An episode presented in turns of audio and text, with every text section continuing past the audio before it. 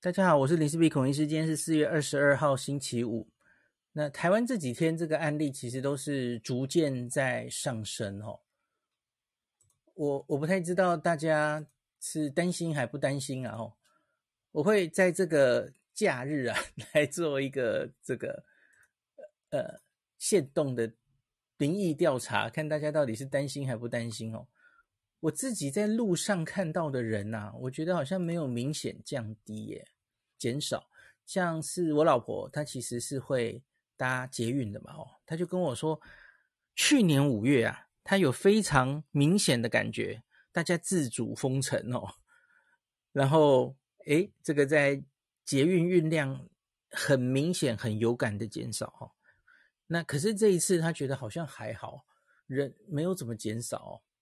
所以我觉得大家，你你每次看这个指挥中心的记者会下面啊，Y YouTube 或是 FB 下面一堆恐慌仔，对吧？然后骂来骂去哦，一副这样很恐慌、疫情很严重的样子。可是我觉得那些留言的人终究是只是一部分的人嘛，吼。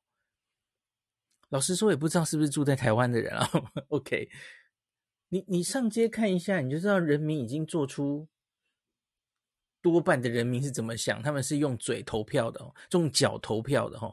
街上的人群大概是怎么样了哦？那，嗯，我觉得我我先把我一个结论讲在前面哦。我觉得这个现在我们开始哦，这个疫情奥密克戎这一波很明显，前方有一个奥密克戎的确诊的海啸在前面，一个指数型上升就在前面哦。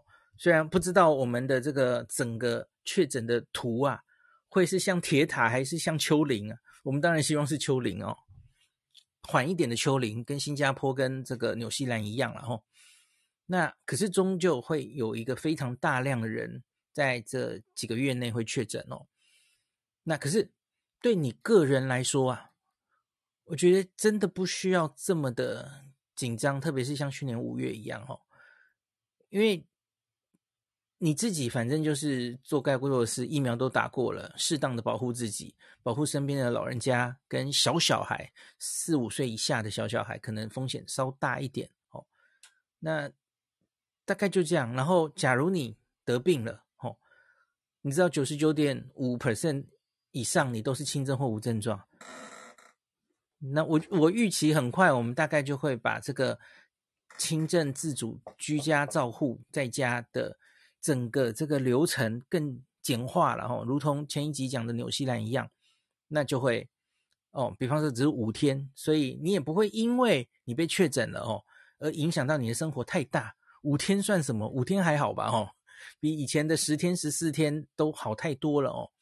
我相信这些一定都会慢慢简化的，大家放心好了哦。这个指挥中心没有那么笨的啦，只是当然需要时间调试了哦。那所以我觉得。对你来说，比方说你在某个时间得病了、确诊了，好，来没了。对你来说，这个海啸已经走完了。那我们现在开始，很多人都会走过这件事了哦。你身边开始任何人确诊，大概都不奇怪哦。那不要因为任何人确诊，然后还在用以前的清零的思维在这边看，说哦啊，好好不得了，好不幸哦，他确诊了。然后他是谁传给他的？他他他有没有去传给谁？这样。不需要去这样猎巫或在乎了，得这个病是很自然的事情哦。你就就是个病毒疾病而已哦，得病了哦，祝你早日康复。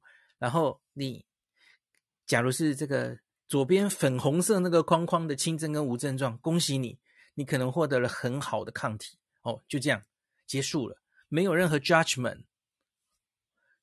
然后。面对这一次将来的海啸，其实压力最大的是医护人员。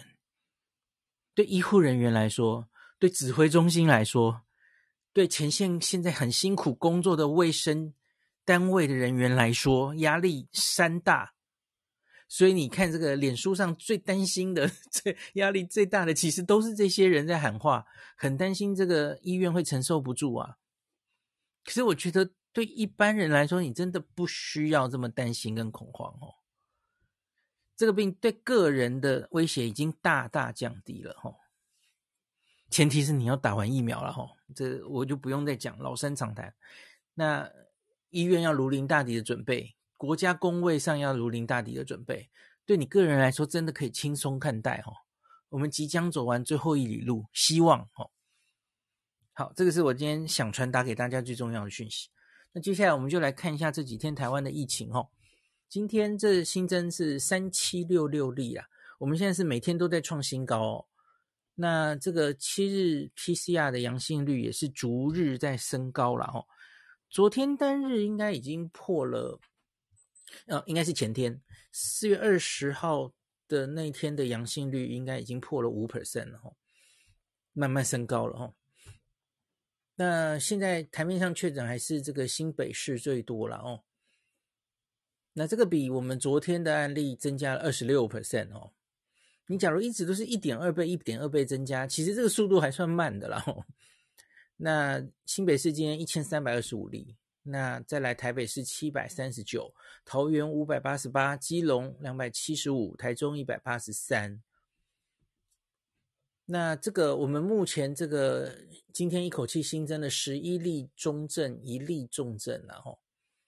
那到目前为止，台湾今年以来这个总共 Omicron 哇，已经接近快两万人喽，速度开始加快了。前几天才破万嘛哦，到四月二十一号为止啊，已经累积一万八千五百一十例，这从其其中还是一样这个粉红色的比例啊，九十九点六 percent 都是轻症或无症状。那中重症目前我们是中症有六十八人，重症六人哦。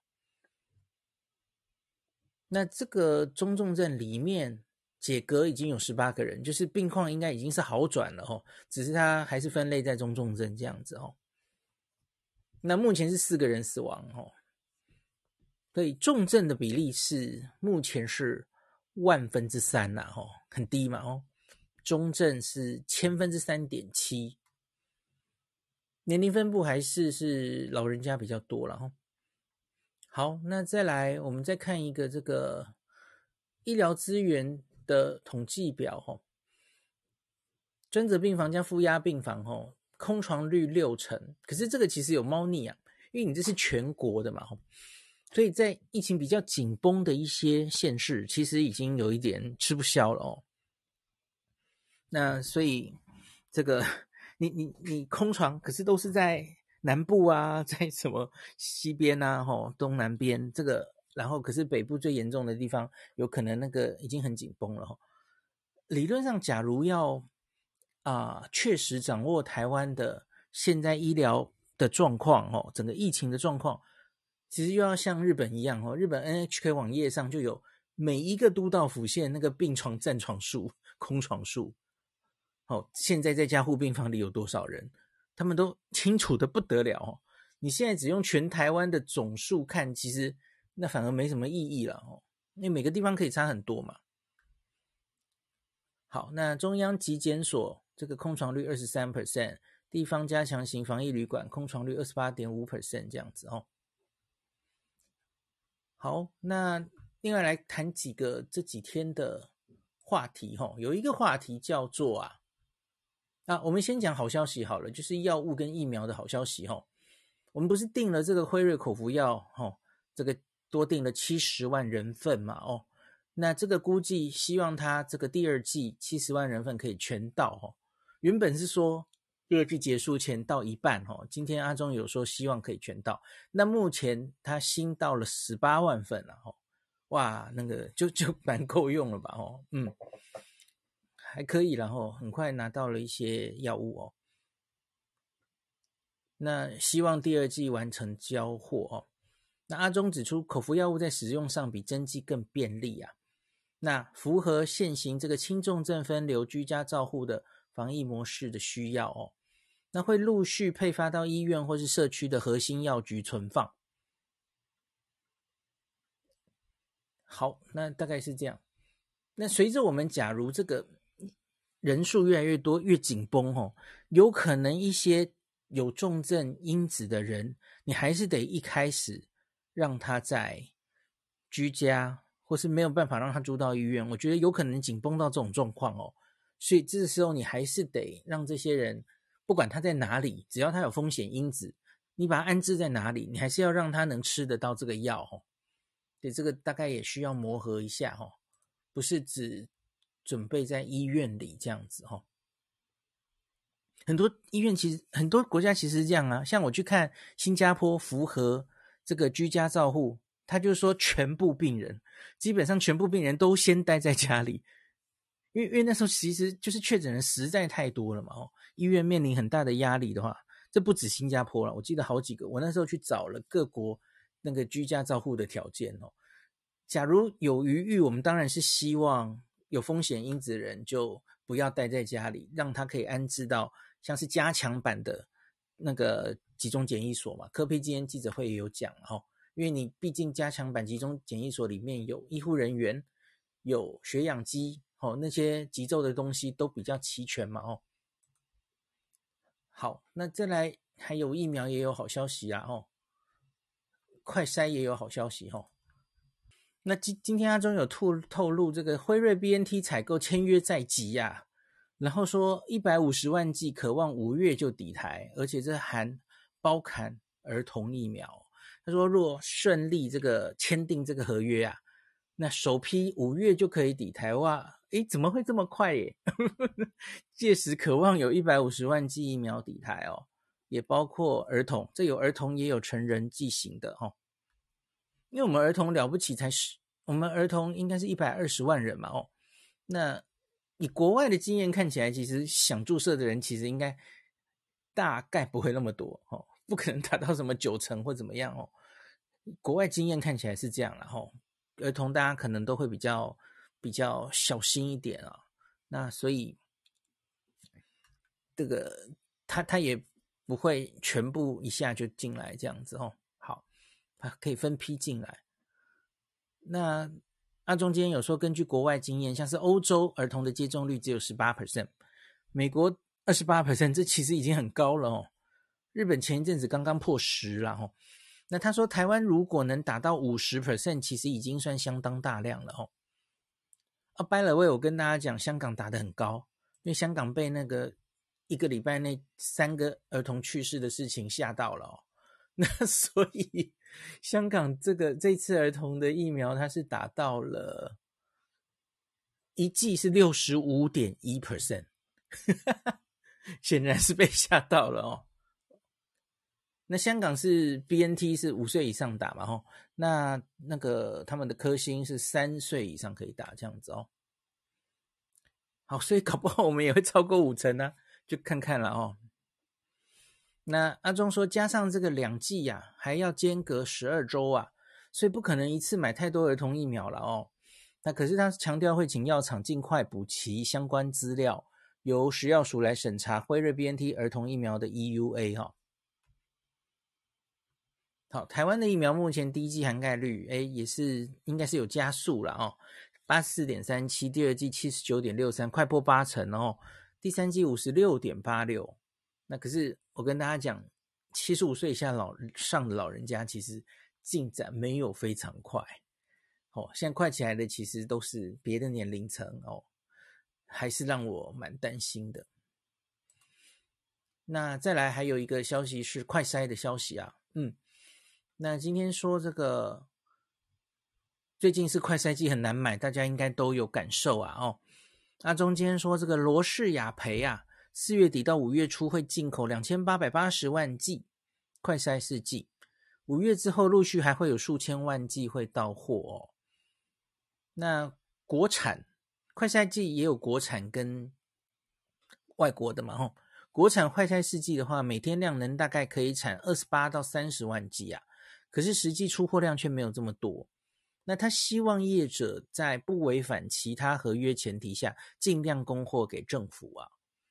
那另外，罗氏药厂五月二号会有两千一百万剂，雅培四月三十号会有七百八十万剂来啊。那时候五五月陆续应该会有大概数千万剂会到货，希望可以疏解我们快筛的缺缺口哦。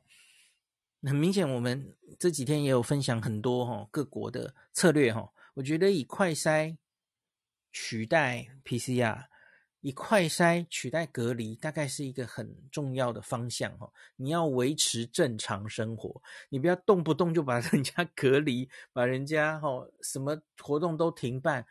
你需要快筛来做这件事哦，抓到有感染的人哦，这很重要哦。好，那再来是。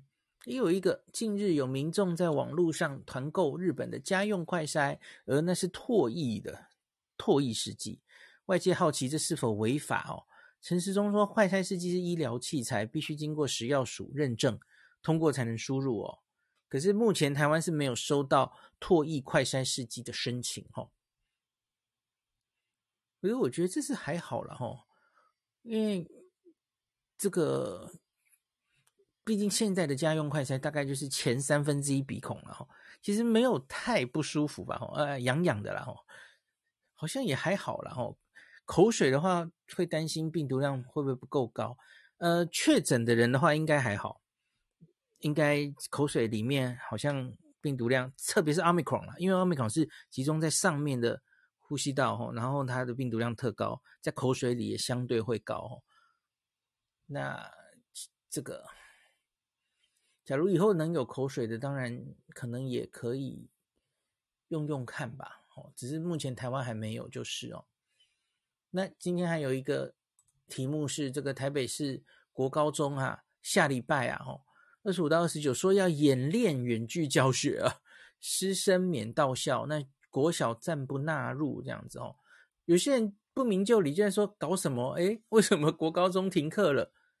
然后明明是小学生没打疫苗，小学生比较危险啊，为什么国高中先停课了？好，其实他不是停课啦，他是演练而已嘿，他没有说一直都要停啊。哦，那我看一下，我们看新闻怎么写的哦。台北市府表示，因为新冠停课的校园已经达到一百六十三个学校了，超过六万师生哦。你看这个原本的匡列的状况，这这是正常生活吗？这？那他说，下周国高中职将扩大演练远距教学，因为他觉得搞不好有，就是接下来搞不好就忽然就大量停课或怎么样哦。远距教学这件事情要演练，然后国小生因为不宜独自在家，因为这应该是这应该是什么法规定的吧？吼，小学生不可以自己独立在家嘛，所以暂不纳入这样子哦。好，所以大概是这样了吼。就以同步线上课程为主，非同步为辅，搭配这个公播课程影片教学这样子哦。那科批就说，如果一周的时间不够，再视情况延长一周。诶，其实这个让大家在家里，其实也是一个有效的减少传播的方式。那这个这个，其实我之前就想跟大家讲了哈，像是我不知道大家记不记得，去年九月。我们那时候新加坡很勇敢的想把 Delta 放进来啊，那时候我们还有请新加坡的朋友来跟大家分享嘛，哦，那时候其实就有一点遇到瓶颈了，哦，就是确诊实在太多，然后医院也面临很大的压力的时候，他们其实就踩个刹车嘛，他们其实就让我忘记是那时候小朋友停了两周还三周，其实这是刹车的方式啊，那所以，诶，那你其实这样。以这个名义停了两周，其实是一种刹车的方式。我我没有这么不同意这件事啊，哈，OK，因为我们很明显，你看现在其实已经遭遇到蛮多压力了，哈，才千人呐。我记得台北应该现在居家照护啊，黄珊珊副市长好像说居家照护好像是几百人吧，那居家隔离是几千人，我记得好像是这个比例吧，诶，还是几万，忘记了哈。诶，我我有没有讲错话？呃，应该应该没错吧？我记得数字是这样，可是这样就已经在磨合，然后有蛮多混乱的地方了吼。所以你其实这样抢时间，让它不要传得太快一点点吼，其实无可厚非啦。我们其实现在在做的事情很多，其实是在抢时间嘛哦。疫苗打得更高一点，等药物来得更够一点吼。所有这些居家照护的东西，很多环节还没打开，对吧？还在滚嘛，还在滚动式调整嘛哦。把这些所有的复杂的东西都运作顺畅之后，我们准备迎来那个海啸嘛？哦，所以我觉得很多人最近就在说什么：你们为什么要用这个清零的做法？这个共存共存是目标，可是你还在用清零的思维、清零的做法在做一些事啊。可是我我其实一直是以比较宽容的 心态在看这个哦，因为其实我们就是在抢时间嘛。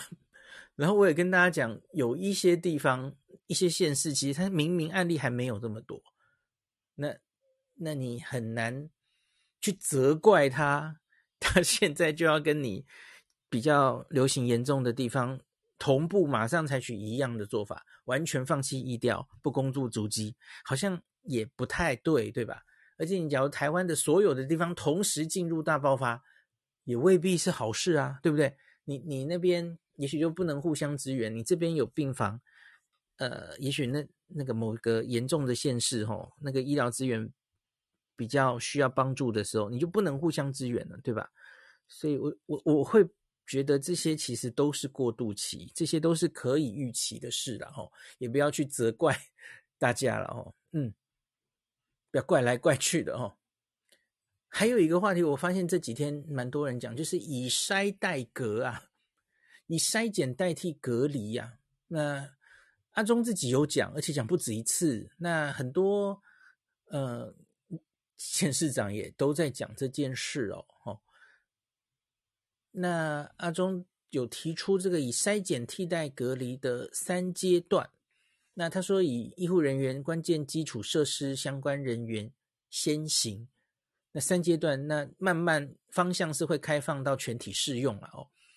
那可是你要用筛检替代隔离，当然你筛检就要够嘛，所以你要等快筛来，你才可能马上做这件事啊。哦，我们刚刚有讲快筛在在路上嘛，可是现在很明显是缺货的嘛。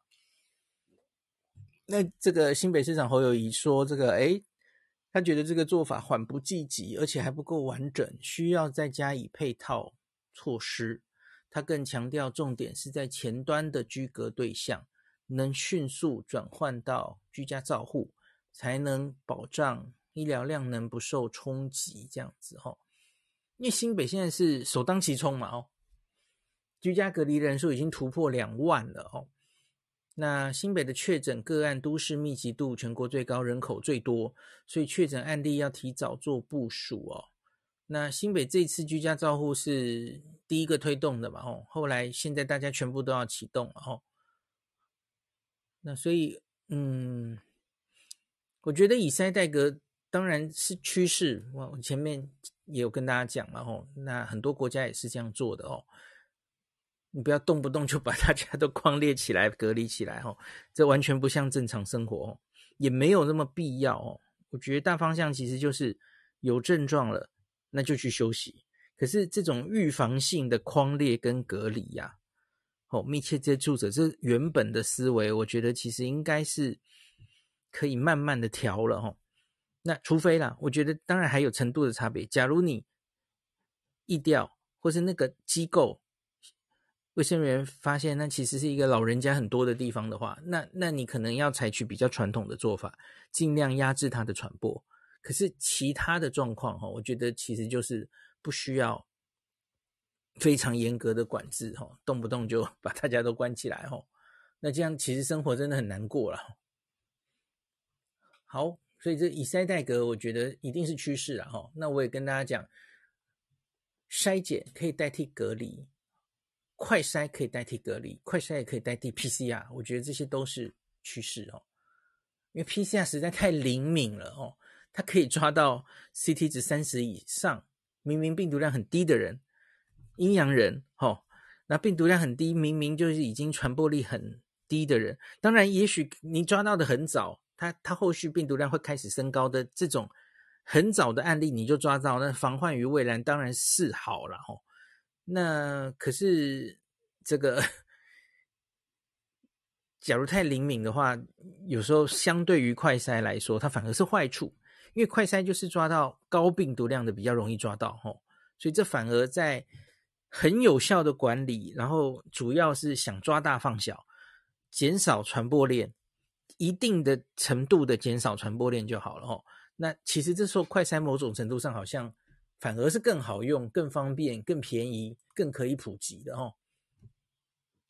好的，那最后来讲一个，这个阿中也有预估这个单日可能会破万的事情，然后应该是前天那个啊，卫福部也有公布一个他们跑的模型啊，就是模型总会有一个 range 嘛，哦，就是你最糟的状况下大概会往哪里走，然后比较好的状况下，那那个模型大概就落在月底，可能单日就会破万了，哈。然后在记者会上就有人问说，这个哈。呃，诶，是否啊？你需要做更积极的介入措施，比方说餐厅内用规定稍微严一点，那否则疫情持续升温是难避免。那指挥官说，这个我们还不考虑禁止餐厅内用啊，可是确实建议要避免并桌共餐，减少和不特定人士一起吃饭。嗯。反正这都是一些嗯 拿捏吧，跟跟你平常就会朝夕相处的家人、同事等等的一起吃饭，我觉得应该是还好了哈。但是不特定人士减少一些了哈。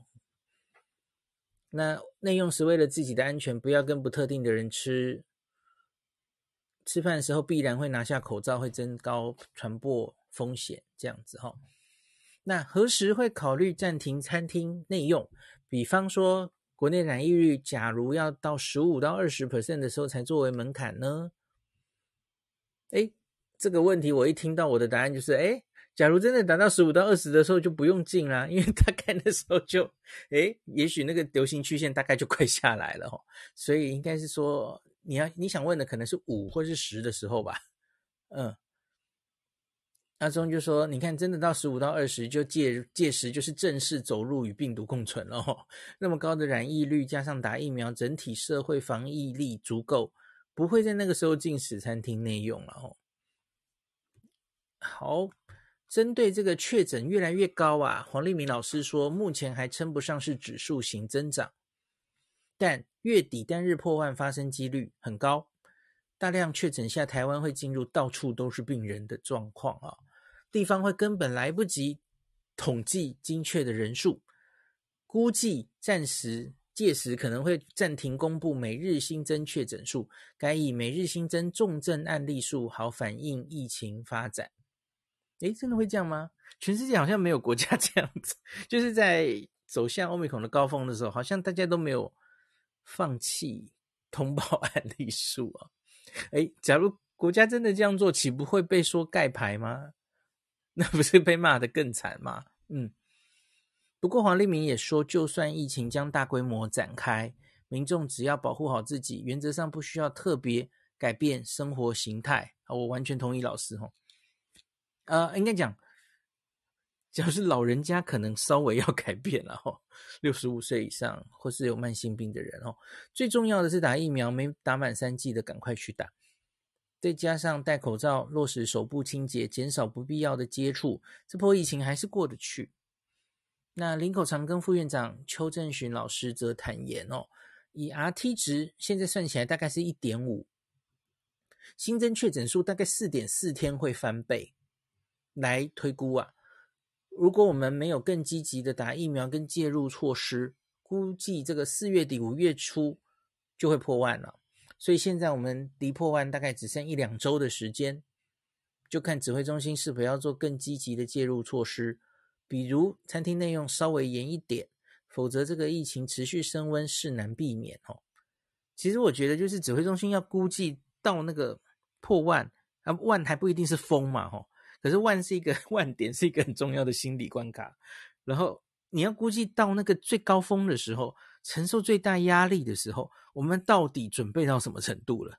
不管是药物，不管是长辈的覆盖率，哦，所有的东西，这个防轻、重症、求清零的那种种需要做到的事情，还有有效管理轻症，现在已经有效管理了吗？现在显然还蛮混乱的哦。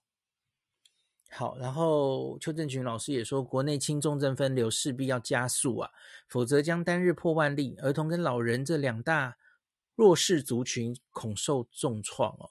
也因此，即使绝大多数个案是轻症，能打疫苗的儿童或是长者也应该要加速接种。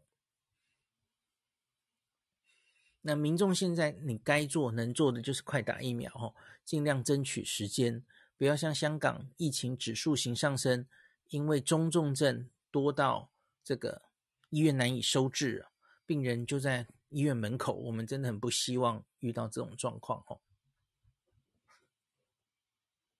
好，那这个。